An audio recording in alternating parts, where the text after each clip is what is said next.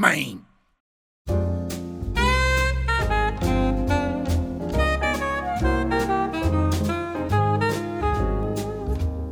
Ora, como é lógico, comece por dar as boas-vindas a mais um episódio do podcast Faz-te Homem, de Luís Coelho. O podcast especialmente criado para te lembrar que homem que é homem não tem medo de ir ao médico nem de fazer o exame da próstata.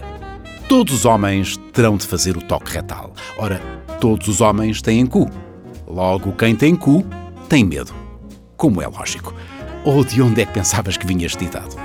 Mas antes ter medo do que ter cancro. E felizmente hoje em dia, o cancro da próstata já não é o bicho-papão que todos imaginam. Basta teres uma conversa lógica com o teu médico. Já numa conversa com uma mulher, se há coisa que não faz sentido nenhum, é a lógica. Não é, Fernando Alvim? Ora, diz lá. Lógica feminina. A lógica masculina obedece a prejuízos como a matemática e as leis da física. A lógica feminina não obedece a nada. É uma lógica emancipada que já saiu de casa dos pais e é completamente independente. Assenta no pressuposto de que qualquer coisa que a mulher faz faz sentido. É por isso que a mulher tem sempre razão, como é lógico. Na grande maioria das relações, as mulheres têm a faca e o queijo na mão e, apesar de saberem que o queijo engorda, não tiram os olhos do prato por um segundo. São elas quem dita as regras. E as regras podem mudar a qualquer altura. É por isso que é impossível saber quais são. Um homem é sempre apanhado de surpresa pelas regras. Quando menos espera, já cometeu uma infração. Até porque quando elas se enganam, foi culpa dele de certeza. E se é o homem quem está errado, ela estava certa desde o início, faz sentido. A primeira coisa a saber sobre a lógica feminina é que uma mulher pode mudar de opinião a qualquer altura. Já o homem não pode mudar de opinião sem o consentimento escrito da mulher. Para tal, deve preencher o anexo 2 do formulário B, fazendo uma exposição da mudança de opinião desejada. Esse documento é depois enviado por correio registado com oito dias úteis de antecedência. A mulher pode optar por deferir ou não o pedido para a mudança de opinião do homem. Não é possível recorrer da decisão. Não é não. É por isso que, independentemente da mulher com quem acorda de manhã, o homem nunca sabe que mulher vai encontrar quando chega à casa. Com sorte, encontra a mesma mulher. Outras vezes, outras vezes encontra uma mulher diferente, geralmente mais zangada. E não precisa ter acontecido nada em especial. Aliás, é um direito inalienável das mulheres poderem estar zangadas quando bem lhes apetece. Já um homem deve sempre sentir aquilo que a mulher quiser que ele sinta.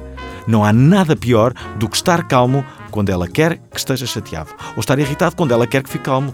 Nem adianta acalmar-se depois, porque ela já está irritada. A lógica feminina está intrinsecamente ligada às hormonas. São uma espécie, deixem cá ver, de ditadoras do estado de espírito, do delas e do nosso. Basta considerar o seguinte silogismo regular. Quem manda no estado de espírito da mulher são as hormonas. Quem manda no estado de espírito dos homens são as mulheres. Logo, quem manda no estado de espírito dos homens são as hormonas. As das mulheres, para quem já se perdeu no exercício. Um raciocínio simples, onde se A implica B e B implica C, logicamente A também implica C, e, e se há coisa que elas gostam é implicar. Outro exemplo da lógica feminina é este: a minha balança está avariada.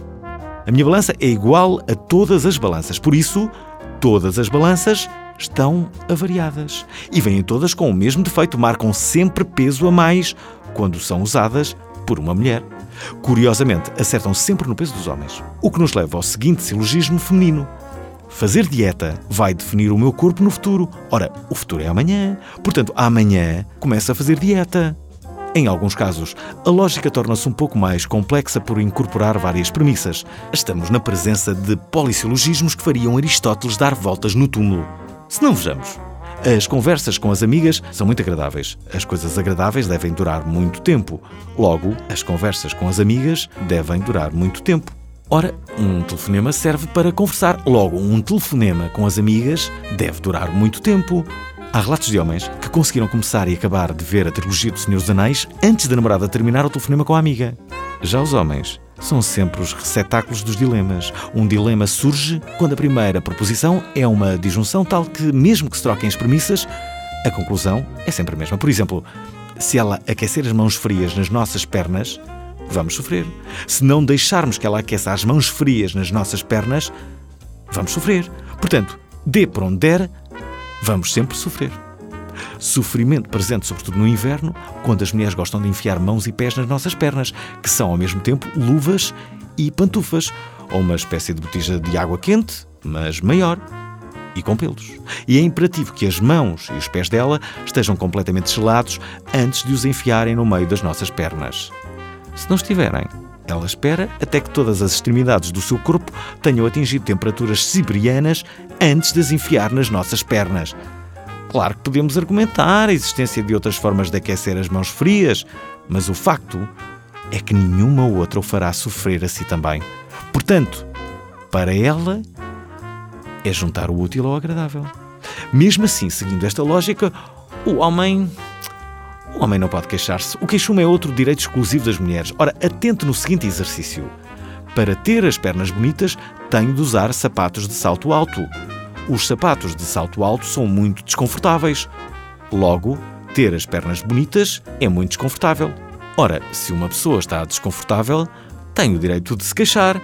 E usar saltos altos é exclusivo da mulher. Portanto, o direito de se queixar é exclusivo da mulher. Não há como refutar, ouçam. Os homens, por sua vez, usam o mesmo par de sapatos até começar a abrir buracos e sair um dedo do pé para fora. E depois chamamos-lhe chinelos. Se passarmos do calçado para a roupa, passamos do polissilogismo para o entimema. Um entimema é um argumento em que uma ou mais proposições estão subentendidas. Por exemplo, o meu namorado é homem, logo o meu namorado é uma besta.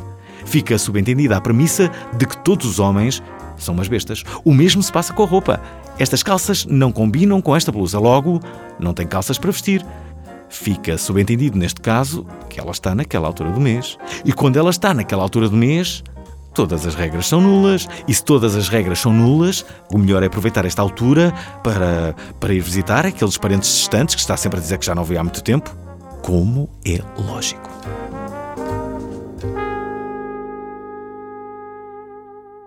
Este podcast é um projeto da Associação Portuguesa de Doentes da Próstata com o apoio da Janssen, companhia farmacêutica do grupo Johnson Johnson. Todas as opiniões expressas neste podcast são da exclusiva responsabilidade do autor e não espelham a opinião dos locutores que dão voz aos textos. A escuta prolongada destes textos pode provocar masculinidade. Se és homem e tens mais de 40 anos, está na altura de ires fazer o exame da próstata. Em caso de dúvida, consulta o teu médico. Faz-te homem e faz o teste.